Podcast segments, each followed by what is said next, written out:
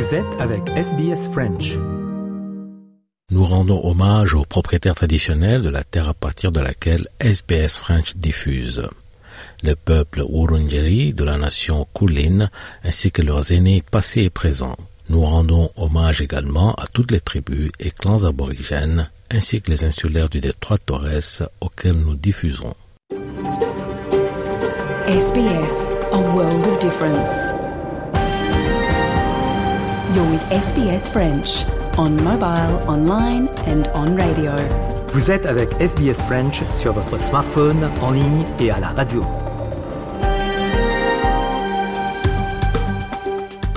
Mesdames et messieurs, bonjour, il est 13h, bienvenue dans le programme en français sur Radio SBS. Christophe Mallet pour vous accompagner au cours de cette heure. Je serai avec vous jusqu'à la fin de ce programme. Nous aurons de la musique, des reportages, des interviews et on commence comme chaque dimanche avec notre personnage de la semaine.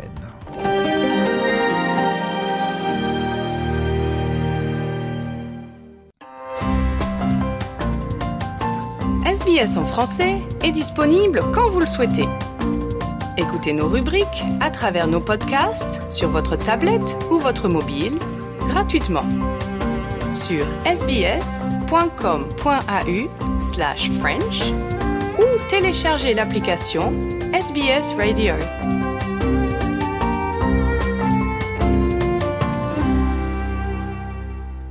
La grande famille du cinéma français est un peu ébranlée après la prise de parole d'une actrice dénonçant des faits d'emprise, viol et agression par des réalisateurs lorsqu'elle était adolescente. Son discours au César la semaine dernière a été précédé et suivi d'une standing ovation. Judith Godrèche, nous en parlons aujourd'hui avec Valentine Saboureau. Bonjour, bonjour à tous. Un peu moins de sept ans après la publication de l'enquête du New York Times sur Harvey Weinstein à l'origine du mouvement MeToo aux États-Unis, c'est au tour du cinéma français d'être secoué par la parole de plusieurs actrices victimes d'agressions sexuelles et ou de viols. Parmi elles, il y a bien sûr Judith Godrèche, invitée à s'exprimer lors de la cérémonie des Césars le 23 février dernier, bien que d'autres aient déjà dénoncé ce type de fait, notamment Adèle Haenel dont nous avions parlé en mai dernier, il semble que cette fois, ces déclarations aient fait boule de neige au point qu'on parle désormais d'un MeToo français. Julie Godrèche est une actrice qui a été relativement discrète sur les écrans. C'est vrai et faux en même temps. À 51 ans, elle a quand même 44 longs métrages à son actif, plus des séries télé, et elle a été nominée trois fois au César. Mais effectivement, elle est surtout connue pour les films qu'elle a tournés très jeune, comme Les Mendiants, La fille de 15 ans ou La désenchantée. Ensuite, vous vous souvenez peut-être l'avoir vue dans l'auberge espagnole au ridicule et à l'international avec Leonardo DiCaprio dans Le Masque de fer. Récemment, c'est la sortie Icon of French Cinema, une mini-série qu'elle a écrite et réalisée pour Arte, qui a permis d'ouvrir les vannes de la parole. Alors je vous en lis ici le résumé, accessible sur le site de la chaîne. De retour à Paris, après des années passées à Los Angeles, une actrice jadis célèbre veut faire son comeback au cinéma. Dans Icon of French Cinema, Judith Godrèche met en scène son double de fiction, une série d'une drôlerie fantasque qui lui permet de peindre les sombres réalités du milieu. C'est en faisant la promotion de cette série qu'elle a levé le voile sur les agressions qu'elle a subies étant jeune et surtout qu'elle en a nommé les auteurs. Elle faisait déjà partie des femmes ayant dénoncé des agissements de Harvey Weinstein. Oui, en effet, elle en a parlé en 2017, relatant des faits qui auraient eu lieu en, deux, en 1996 quand elle avait 24 ans.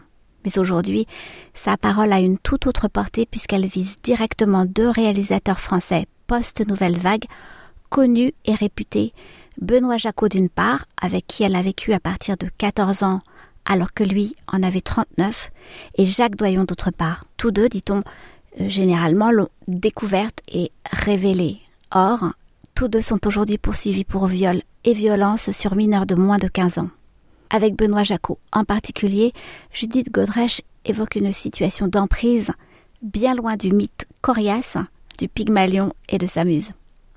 Alors l'impunité de vieux réalisateurs ou d'acteurs comme Gérard Depardieu, on en a parlé récemment, euh, avec de très jeunes actrices, tout cela sous le regard complaisant, voire complice du milieu et de la critique, y compris journalistique, c'est la face sombre du cinéma français. D'autres actrices commencent à parler et surtout, il y a eu ce moment au César. Oui, les Césars, ce sont nos Oscars à nous. Euh, en 2020, Adèle Haenel en avait claqué la porte avec fracas après que le prix de la meilleure réalisation a été attribué à Roman Polanski. Cette année, les organisateurs ont pris leurs précautions. Ils ont choisi de donner la parole à Judith Godrèche. Voici un extrait de son discours. Depuis quelque temps, la parole se délie. L'image de nos pères idéalisés s'écorche. Le pouvoir semble presque tanguer. Serait-il possible que nous puissions regarder la vérité en face, prendre nos responsabilités, être les acteurs, les actrices d'un univers qui se remet en question? Depuis quelque temps, je parle, je parle, mais je ne vous entends pas, ou à peine. Où êtes-vous? Que dites-vous? Et quel a été l'impact de ce discours? Interrogée par le Parisien le lendemain, Judith Godrèche a déclaré Il y a un silence que je vis au jour le jour. D'abord le silence des adultes de l'époque où j'étais adolescente, qui se cachent dans les bois. Et elle ajoute Ensuite, le silence du milieu du cinéma en général. Donc, le soutien qui lui a été apporté est plutôt limité pour l'instant. Tenace, elle vient de demander que l'on adopte des garde-fous pour permettre aux jeunes de travailler en sécurité sur les plateaux. En attendant des avancées concrètes, les langues se délient et les témoignages se multiplient dans le milieu du cinéma, mais aussi en dehors. J'entends par là le sport, la littérature, la politique ou les médias. Quant aux hommes, ils commencent à prendre la parole aussi sous le hashtag MeTooGarçon. SBS World News vous apporte les actualités mondiales et nationales. Écoutez les dernières nouvelles à la radio du lundi au vendredi à 18h et regardez notre journal télévisé sur SBS tous les jours à 18h30. Pour plus d'informations, sbs.com.au slash news.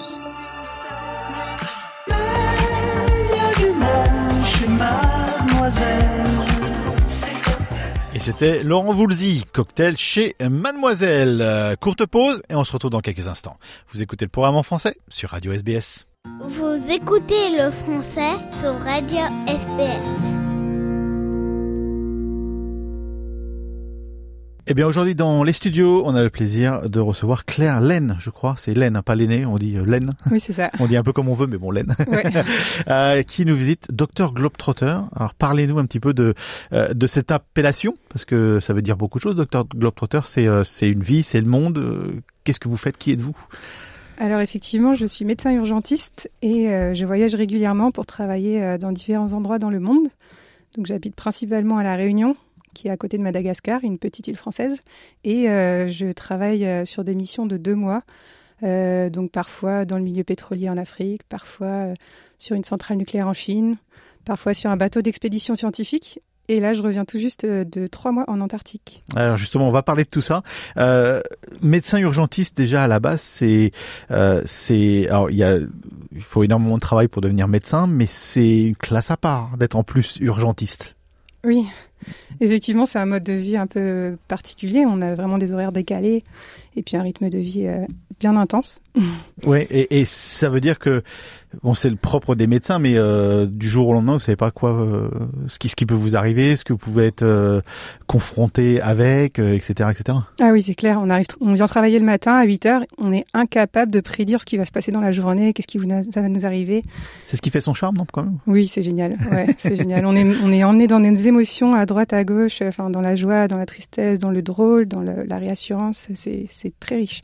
Alors, vous avez réussi à, conjuguer tout ça avec une passion du, voyage et de la découverte. On va parler justement de tout ça. Euh, tout d'abord, vous venez de le dire, vous revenez d'Antarctique. Alors aujourd'hui, vous êtes en, Australie. Je crois que vous allez partir en, Tasmanie également. Euh, la relation avec l'Antarctique, elle est un petit peu différente ici en Australie par rapport à ce qu'on peut voir dans le monde. Euh, mais il y a ce lien quand même. On se souvient que, par exemple, il y a les ambassadeurs des pôles avec des Français qui sont ambassadeurs des pôles et des Australiens qui sont très impliqués là-dedans. Se souvient au moment où euh, Michel Rocard avait été d'ailleurs ambassadeur des pôles euh, à l'époque. Euh, cette relation justement avec l'Antarctique, vous avez découvert quoi là-bas? Alors, on découvre les différentes bases scientifiques de différents pays. Effectivement, l'Australie est fortement représentée avec une, grosse base notamment et des moyens logistiques franchement supérieurs à, ceux de la France. Et puis, effectivement, Hobart, c'est la ville par excellence avec Ushuaia qui permet les départs vers l'Antarctique.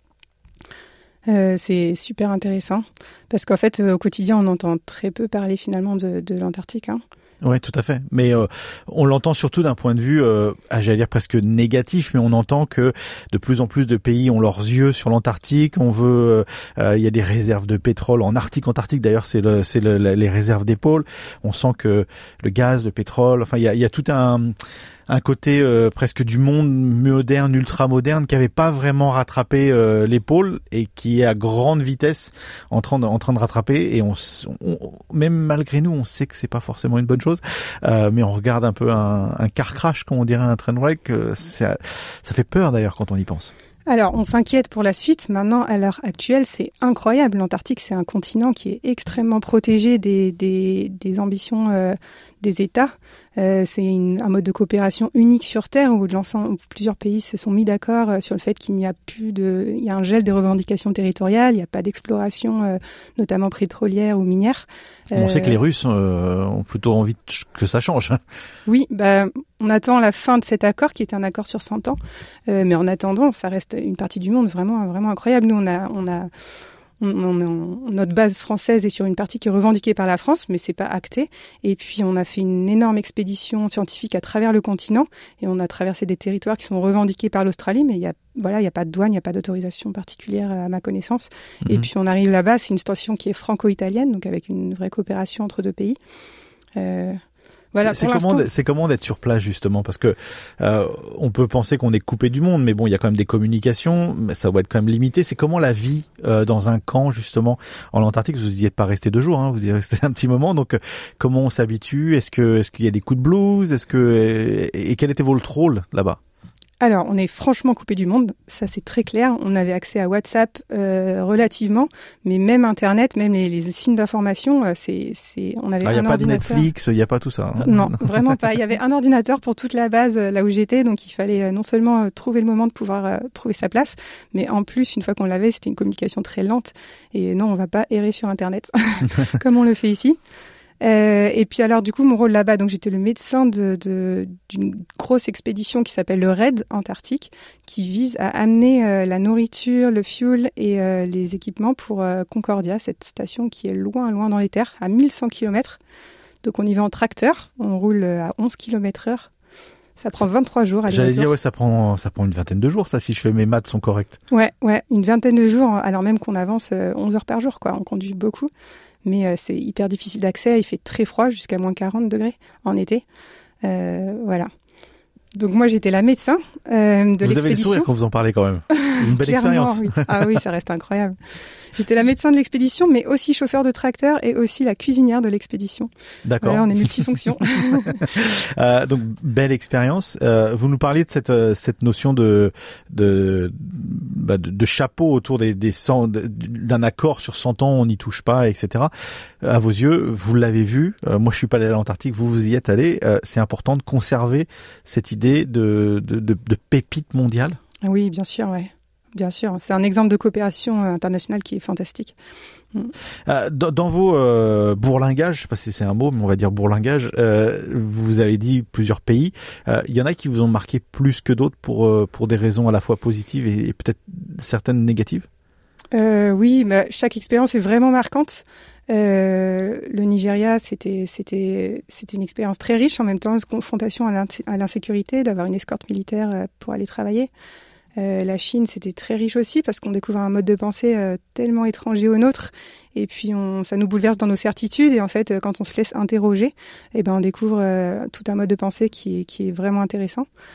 L'Islande, j'ai beaucoup aimé les paysages fortement vierges de, la présence humaine. Hein. non, ouais, à chaque fois, c'est des richesses très différentes. Mm. Quand vous partez en vacances, vous partez chez où? Vous partez pas en vacances ici bah, Souvent c'est dans la famille, mais euh, en fait c'est vrai que du coup j'ai tellement la chance de pouvoir euh, travailler en voyageant, c'est autrement plus riche que de, de visiter des monuments, et donc euh, souvent mes vacances sont mixées avec les lieux de contrat. Ouais. si, si aujourd'hui il y a encore des terres qui vous qui vous intriguent, si on baguette magique là, je vous, je vous dis vous pouvez partir pour X nombre de temps sur telle telle destination, ce serait quoi et ce serait où? Alors j'ai l'idée de la Papouasie-Nouvelle-Guinée, sans doute parce que je m'en fais une image d'un territoire relativement vierge. De la, enfin... Ça chauffe hein, quand même là-bas, hein. c'est tendu. Hein. Ouais, c'est vrai, c'est vrai. Mais j'imagine quelque chose de très déconnecté. ça vous fait briller les yeux tout ça. oui. Mais bon, c'est peut-être euh, peut-être que j'idéalise, hein. c'est très probable. Et puis la Namibie pour les déserts, euh, voilà, c'est les deux pays un peu qui me qui me fascinent à l'heure actuelle. D'accord. Comment on devient euh, médecin urgentiste sur des actions comme ça mondiales parce que c'est pas le chemin de tout le monde. Qu'est-ce qu'il a fallu pour vous qui se passe où, où, ont été les bifurcations, où ont été les avenues pour est-ce que vous y avez pensé quand vous y étiez euh, 11 heures sur votre tracteur dans l'Antarctique en vous disant mais euh, qu'est-ce que je fais là en fait? Oui, on a beaucoup le temps de penser euh, au chemin parcouru et aux ingrédients de ce chemin. Et je pense que premièrement, je rêvais beaucoup, beaucoup de voyages quand j'étais adolescente. J'entendais le bruit du train et puis ça me faisait rêver de voyage. Je pense que j'ai longtemps rêvé euh, à un moment où, euh, où, on choisit un peu ce qu'on va faire de sa vie, mais j'imaginais pas du tout euh, toutes ces possibilités. Et ensuite, j'ai rencontré des, des, personnes incroyables, des médecins urgentistes qui m'ont qui m'ont donné des idées en fait. Et je pense que c'est hyper important de discuter avec les autres et de se laisser inspirer, de prendre les idées des autres. Euh, donc voilà, c'est mes deux ingrédients, le rêve et les rencontres. D'accord. Vous êtes là en Australie, pourquoi? Alors là, je suis en transit sur le chemin retour. Euh, on est obligé de passer euh, par plusieurs étapes avant de rentrer à la Réunion. Donc il y avait, il y avait Melbourne notamment, et, et j'ai une amie que je retrouve à Melbourne. Voilà, mhm. donc ça me permet de prendre des vacances et et de faire une transition euh, un peu en douceur entre euh, l'Antarctique et la reprise du rythme aux urgences. Ouais, c'est pas euh, oui, c'est pas l'Antarctique, mais l'Australie vous connaissiez ou c'est la première fois vraiment que vous veniez ici? Alors je connaissais parce que j'ai travaillé en Nouvelle-Calédonie en 2018 et je faisais des évacuations sanitaires des malades de Nouvelle-Calédonie qu'on amenait à Sydney en jet privé. Donc je venais souvent à Sydney, mais à chaque fois seulement pour quelques heures. Donc euh, là, ça me permet de découvrir euh, nettement mieux. D'accord, d'accord. Et, et, et, donc ce retour en, euh, à la vie normale entre entre guillemets à, la Réunion, vous l'appréhendez ou pas? Parce que est-ce que c'est compliqué de d'être dans le rush, dans l'adrénaline tout le temps? Et puis peut-être vous avez de l'adrénaline dans, dans, votre vie à la Réunion également, parce que c'est un métier d'urgentiste, mais c'est peut-être pas la même adrénaline, c'est peut-être un, plus une, une certaine routine. Je je veux dire, est-ce que est-ce que est-ce qu'il y a une certaine appréhension, comme nous on peut l'avoir, on peut l'appeler le dimanche, euh, on a le blues de retourner au bureau le lundi. Est-ce que vous, vous avez ça aussi à la fin d'une mission comme ça il y a vraiment l'ambivalence. Oui. D'un côté, j'ai hâte de retrouver l'hôpital et la vraie médecine, peut-être un peu plus intéressante que ce que j'ai pu faire en Antarctique. Et j'ai hâte de retrouver mes amis, mon entourage et euh, les montagnes, euh, voilà. Et en même temps, de reprendre ce rythme bah, un peu centré sur la consommation, un peu à 2000 à l'heure. Effectivement, il y a une petite flemme aussi, mais je pense que c'est vraiment la zone de transition, la première semaine où il faut se remettre dedans et puis mhm. ensuite ça sera super. Et la réunion, c'est même comme ça? C'est euh, il y, a, la consommation, il y a le le, côté euh, modernité et, la course vers l'avant? Il y a ça aussi, parce qu'on le sent peut-être un peu moins en Nouvelle-Calédonie. Quand, moi j'y vais en Nouvelle-Calédonie, on sent que c'est un peu plus posé par rapport à nous. Alors moi, j'ai peut-être j'ai une vision inverse de vous, euh, mais ça, quand on ressort d'un certain temps comme ça en Antarctique, est-ce que ça vous appréhendez un peu ce choc aussi? En fait, la Réunion, c'est un peu l'intermédiaire entre la Nouvelle-Calédonie, qui est assez euh, plus lente, effectivement. Relax, on va dire. Et euh, des grandes villes comme Melbourne. Je pense que c'est intermédiaire. On est, on est franchement dans la modernité et franchement euh, développé. Mais effectivement, il y a encore ce rythme tropical quand même. Non, on n'est pas autant à, à 2000 à l'heure qu'à Paris. C'est pas Paris, voilà. non. Et puis ce nom, Dr Globetrotter, ça vient pas de nulle part, parce qu'il y, y a, un ouvrage, je crois.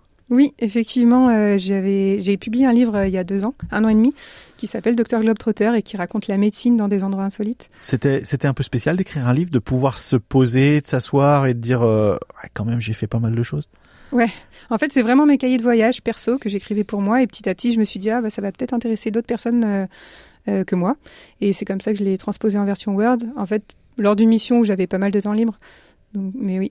Et, et, et, ça vous a fait du bien? Parce qu'on parle toujours de quelqu'un qui dit oh j'ai un roman en moi ou j'aurais la j'ai besoin d'écrire. Vous le sentiez? Vous aviez le besoin de de, de de, transmettre ça? Vous le faisiez vos carnets de notes? Il y en a qui font des blogs. Vous avez sûrement eu la chance de trouver un éditeur parce qu'il faut aussi il faut aussi ça.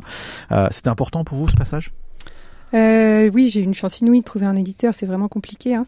Et en fait, euh, je pense que je suis pas forcément très forte pour raconter à l'oral toutes mes péripéties, mes anecdotes. Vous vous débrouillez très bien avec nous. Hein. Merci. Et par contre, à l'écrit, je suis beaucoup plus à l'aise parce que euh, parce que j'ai l'espace peut-être euh, davantage pour le Mhm. raconter. Et donc, effectivement, c'était un moyen de partager mon, mon quotidien de façon différente. D'accord. C'est un volume 1 d'une série, vous pensez, ou pour vous c'est déjà bien, on a déjà mis, on a déjà mis la, la base de l'idée, ou parce que vous êtes toujours un peu dans le voyage, il y aura forcément quelque part une idée en tout cas d'un volume 2, voire d'un Ouais. volume 3 Alors effectivement, le volume 1 raconte trois expériences différentes en trois chapitres et le tome 2 est écrit. Il va Ah. être publié normalement en juin. D'accord. Euh, et c'est trois autres euh, Je endroits savais pas. hein. insolites. Bah, en fait, j'ai eu la réponse euh, de l'éditeur il y a dix jours. D'accord, d'accord, ok. Donc, euh, donc voilà, oui, excusez-moi, le volume 2, c'est sur le même principe? C'est trois, trois endroits effectivement différents. Il y a la centrale nucléaire en Chine, il y a le- les urgences de Saint-Pierre-et-Miquelon, près du Canada, une toute petite île Mhm. française, et euh, les- bah, la Nouvelle-Calédonie avec les évacuations sanitaires au-dessus du Pacifique. D'accord. Et, et là, vous écrivez, mais vous faites aussi des images, vous faites des photos, vous faites, euh, vous, vous, vous cataloguez un petit peu toutes ces expériences aussi? Euh, ouais, j'ai essayé- de faire pas mal de vidéos en Antarctique parce que c'est incroyable, et ne serait-ce que pour moi, mais effectivement aussi de les, de les faire découvrir à mon entourage. Et euh, voilà, pour l'instant c'est perso, on verra si éventuellement il y a un projet par la suite.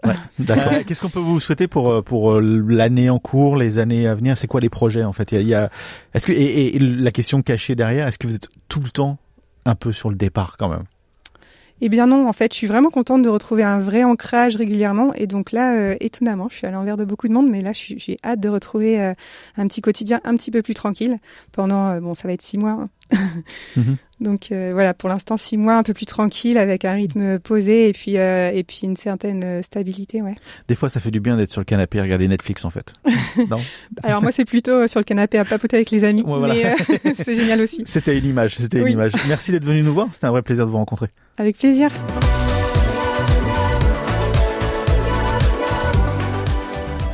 C'était Isseux avec Quand je regarde, qui fait partie de notre sélection musicale pour ce mois de mars.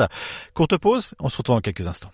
Allez, direction l'année 1998, le jour où Alain Chabat, l'acteur français, le grand acteur français, connu bien entendu euh, pour son rôle et sa création euh, autour euh, des nuls par exemple, mais Alain Chabat, c'est beaucoup d'autres choses. En 1998, il venait nous présenter deux films dans lesquels il était acteur et réalisateur. C'était au micro de Daniel Kemp. Retour dans nos archives.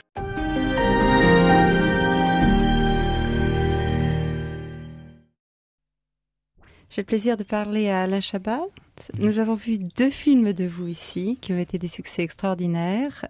Gazon maudit Ah et naturellement Didier. Alors, Gazon, euh, c'est un film de Josiane Balasco. Oui, oui. Et vous aviez un rôle. euh,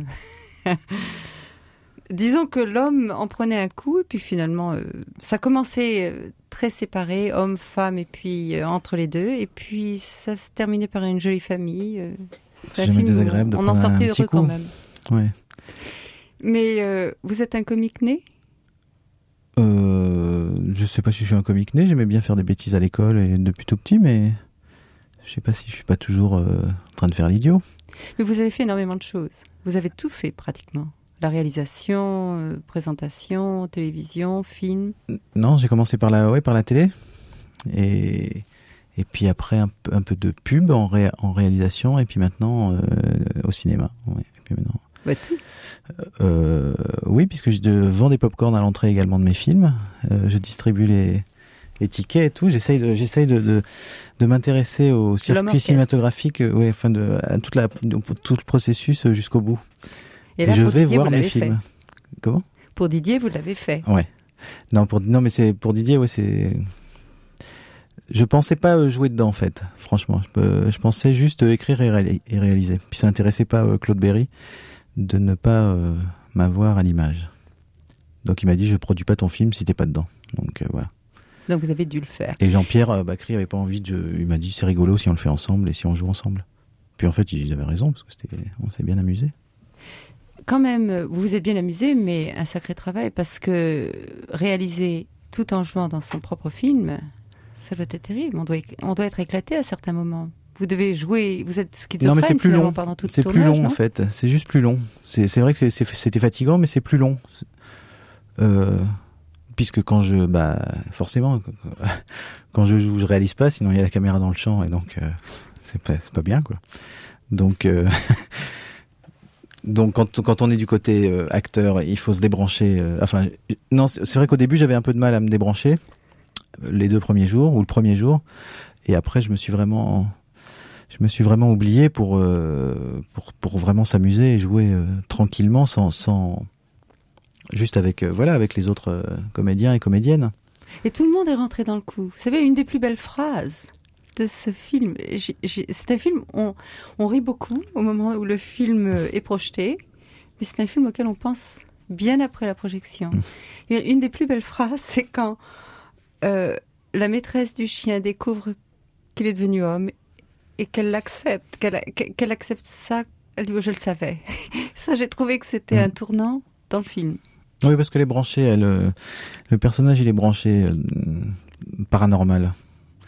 Euh, visiblement, ça le, elle se promène, euh, elle, se, balade beaucoup dans le monde, elle doit avoir des, elle a dû avoir des expériences à droite à gauche, un peu mystiques comme ça, donc, donc que d'un seul coup son. Puis ça me plaisait d'avoir un personnage qui, qui croit tout de suite. Euh, en plus, à ce moment-là, je trouve qu'à ce moment-là du récit, on n'avait pas besoin de quelqu'un qui, qui dise ah bon, mais comment, mais c'est pas vrai. Oh, je sais pas, je trouvais que j'avais envie de ça, de quelqu'un qui croit tout de suite. Et je trouvais que c'était bien avec Annabelle, avec le personnage que joue Caroline Cellier. Il y a aussi, on- quand on parle des- de la quête universelle et des thèmes universels, euh, là aussi, il y a une sorte d'évolution d'un personnage qui est, qui est égoïste, en, euh, étroit, etc., et qui devient homme. Et, pour moi, le, le- la parallèle entre, euh, entre Baxter, où le chien qui pense comme un homme, c'est effrayant, mais le chien qui devient homme et qui humanise les autres hommes, c'est ça qui est, qui est plutôt rassurant. Peut-être, je ne sais pas si vous avez voulu donner ce message, mais c'est un très beau message. Et puis c'est un message qui laisse à réfléchir.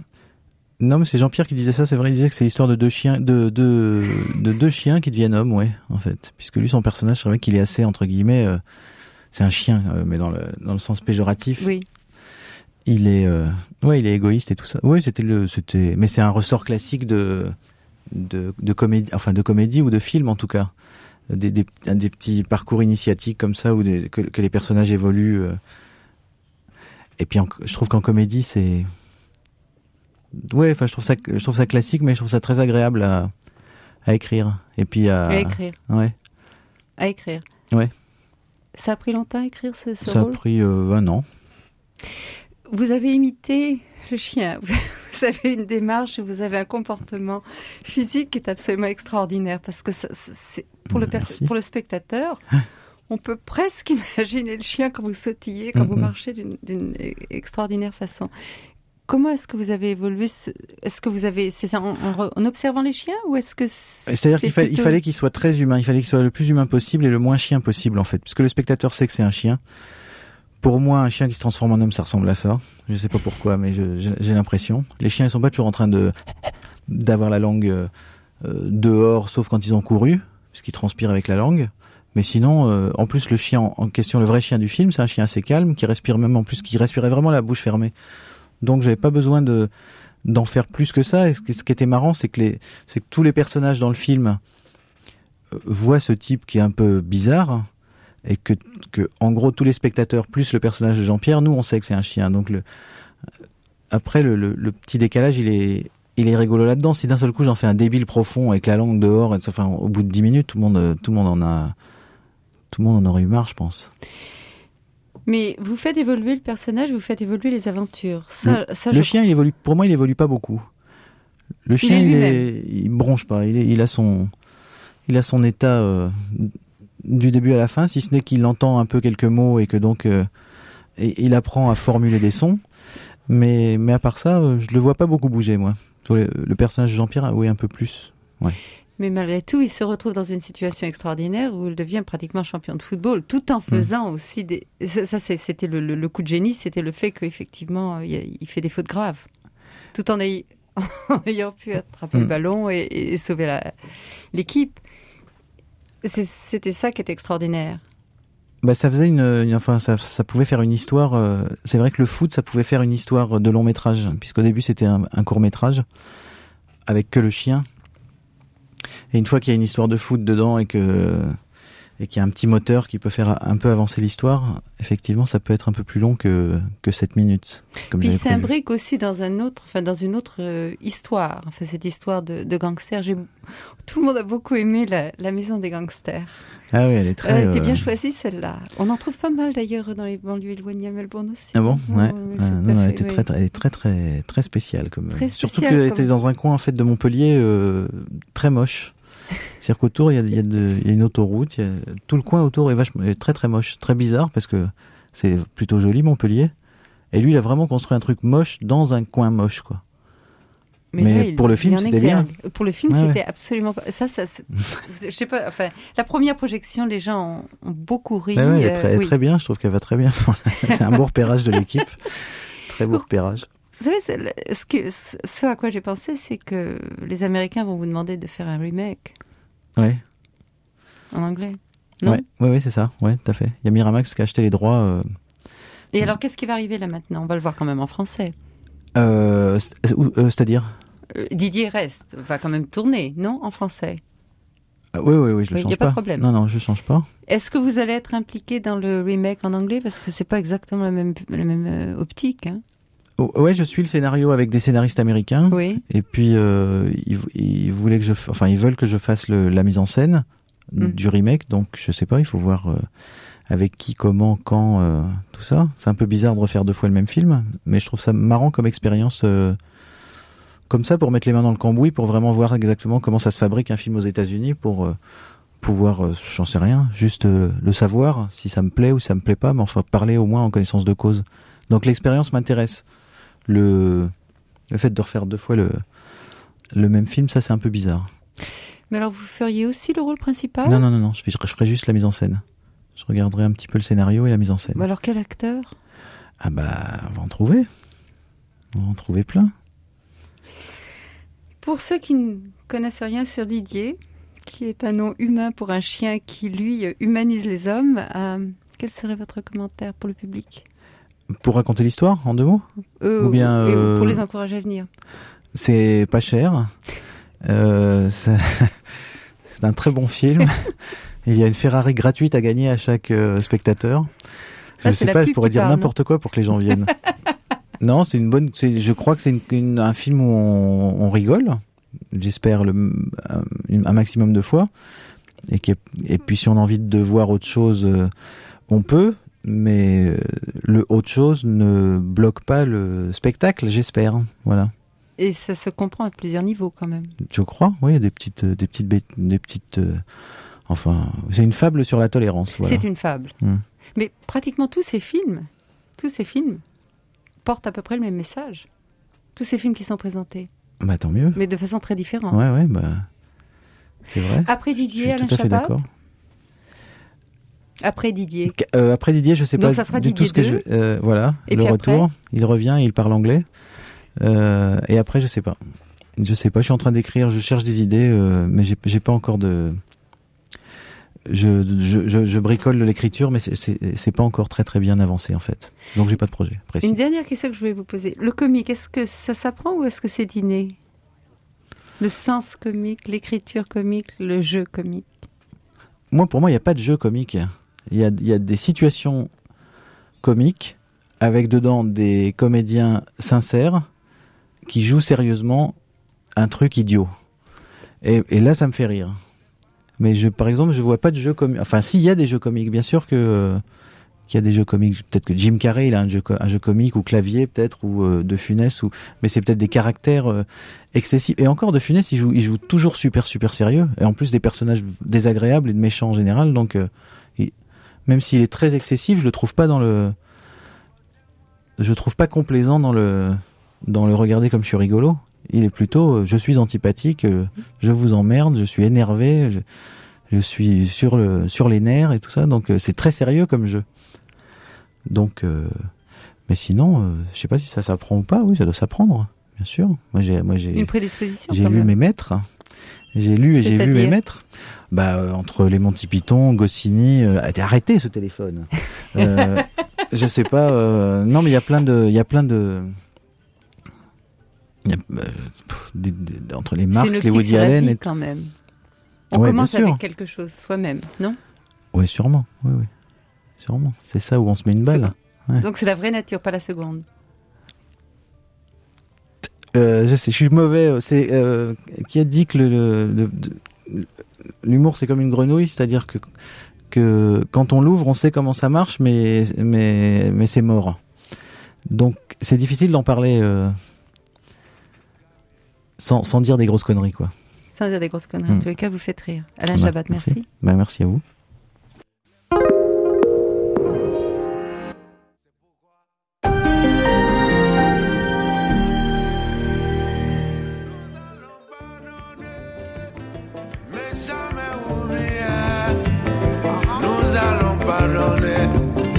Jamais oublier.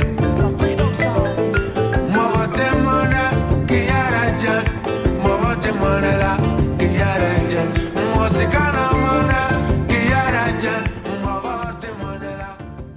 ki kana ki Fakoli, les martyrs. Courte pause, on se retrouve dans quelques instants. Vous êtes passionné de films? SBS On Demand a des centaines de films disponibles, visionnables à n'importe quel moment. Pour le meilleur des films dramatiques, des documentaires, des films d'horreur, des comédies et des films d'amour, allez sur sbs.com.au slash on demand. Nous recevons sur les ondes de euh, Radio SBS Karine Maurice, attachée culturelle à l'ambassade de France en Australie. Karine, bonjour. Bonjour Marianne. Vous venez nous présenter le 35e festival du film français euh, en Australie qui commence le 5 mars à Sydney et à Brisbane, le 6 à Melbourne et à Perth, le 7 à Canberra et à Byron Bay, le 21 à Adélaïde, le 3 avril à Gold Coast. Il y a aussi euh, d'autres dates dans les régions, hein, mais bon, ça fait beaucoup de dates, donc j'invite les auditeurs à se rendre sur le site internet euh, affrenchfilmfestival.org pour plus de précisions. Mais Karine, déjà, je voulais vous demander, ça y est, le Covid, c'est fini depuis plusieurs années. On sait que le festival avait été quand même largement entaché par l'épidémie. Est-ce que cette édition, elle va être différente des autres? Est-ce que c'est la vraie première édition euh, post-pandémie, retour à la normale?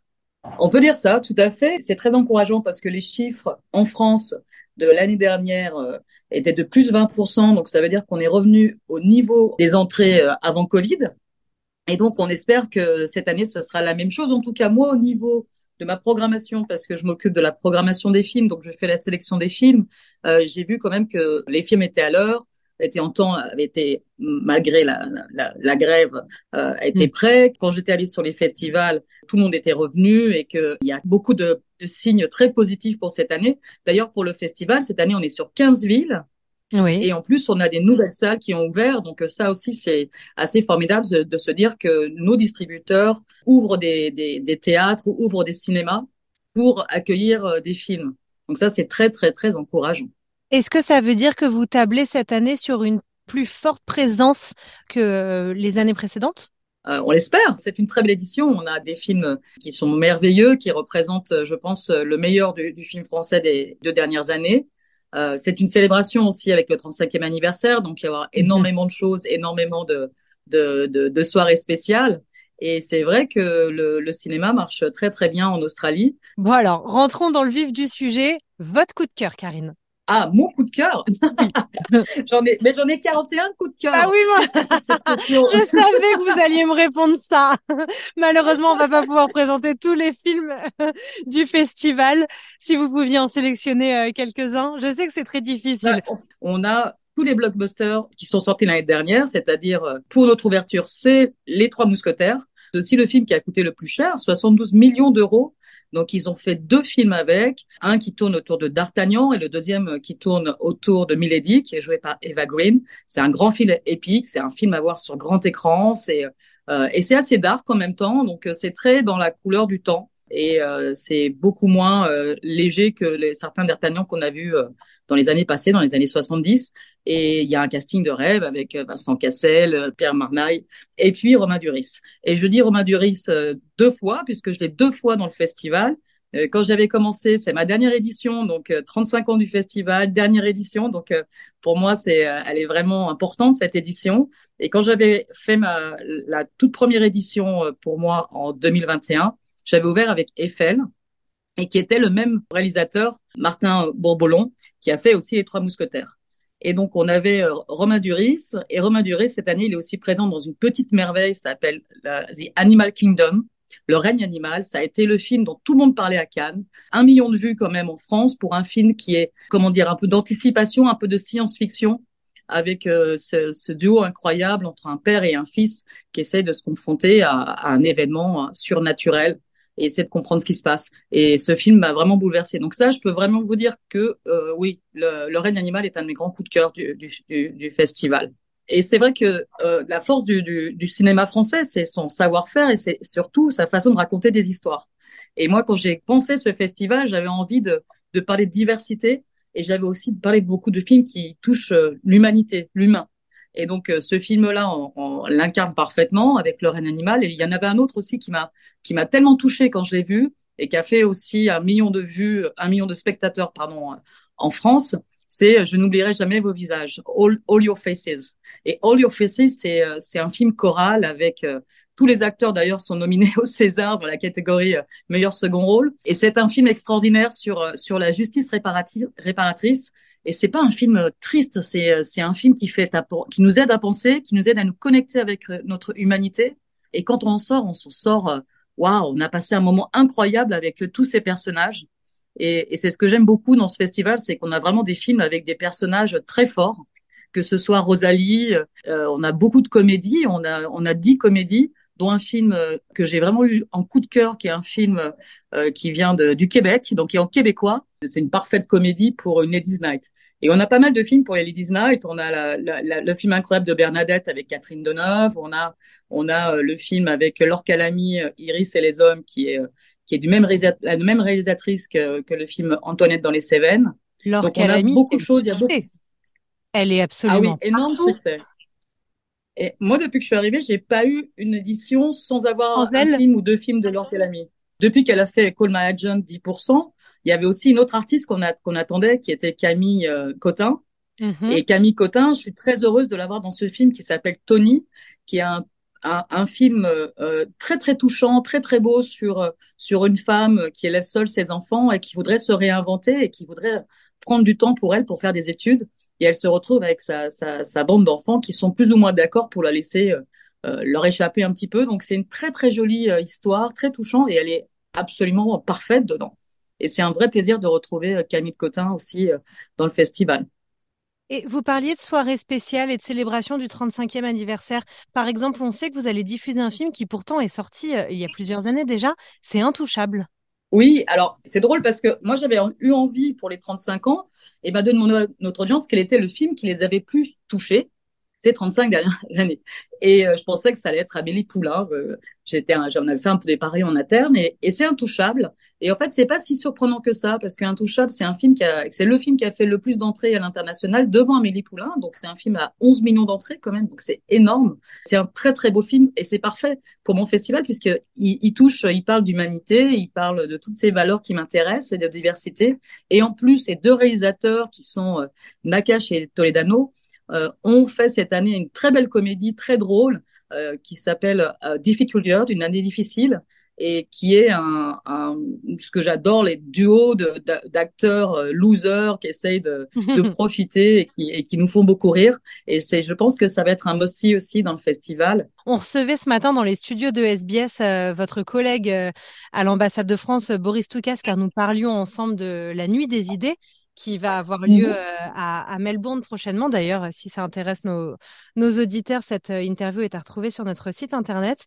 J'ai posé une question à Boris. Je vais vous poser la même question, euh, Karine. Vous êtes tous les deux en fin de mandat. Vous quittez l'ambassade de France en Australie et vous avez fait la transition. Est-ce que votre successeur va assurer une continuité avec votre travail? Parce qu'on sait que le French Film Festival, ça se prépare des mois en avance et notamment ça se prépare dès Cannes au mois de mai. Euh, est-ce que va y avoir une, continuité entre votre travail et celui de votre successeur ou est-ce qu'au contraire on va assister à une rupture? Au contraire, on a œuvré avec euh, Boris donc euh, qui, est aussi mon directeur à faire en sorte qu'il y a la continuité et qu'en plus on, est sur des soit sur des projets pérenne. Parce que moi, quand je suis arrivée il y a quatre ans, je me suis rendu compte que je, je devais tout réinventer à chaque fois et que chaque attaché culturel devait réinventer. Et sur le festival, ce n'est pas possible, comme c'est le plus grand festival au monde, de continuer comme ça, à recommencer à zéro à chaque fois.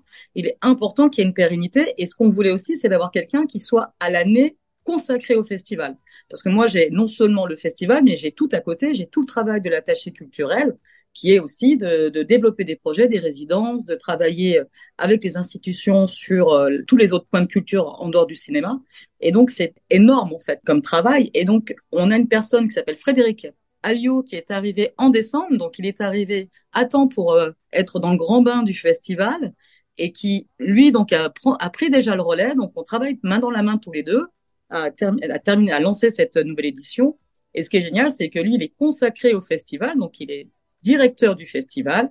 Il est aussi attaché audiovisuel. Donc, il va pouvoir continuer toute l'année de faire des choses autour du festival parce que c'est toujours un peu frus- frustrant. Le festival dure quatre semaines, même si on y travaille euh, quasiment toute l'année en commençant la sélection en mai, mais en, en l'équipe qui arrive en, en septembre pour développer euh, tous les catalogues, etc.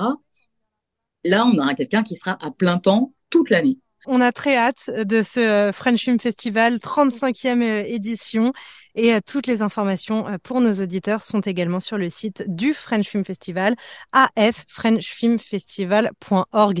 Merci Karine. À bientôt, merci. Votre communauté, vos conversations. SBS French. C'est drôle la vie, c'est drôle la.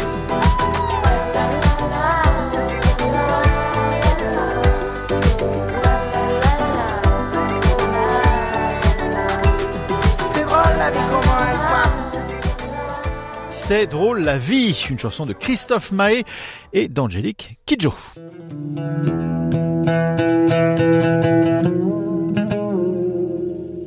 Voilà, c'est la fin de notre programme. Merci de nous avoir écoutés. Prochain rendez-vous avec le français sur SBS, c'est mardi à 13h, jeudi à 13h et samedi prochain à 13h également. Et sur notre site internet à tout instant, sbs.com.u slash French. Bon après-midi à tous et bon appétit si vous êtes toujours à table. À mardi.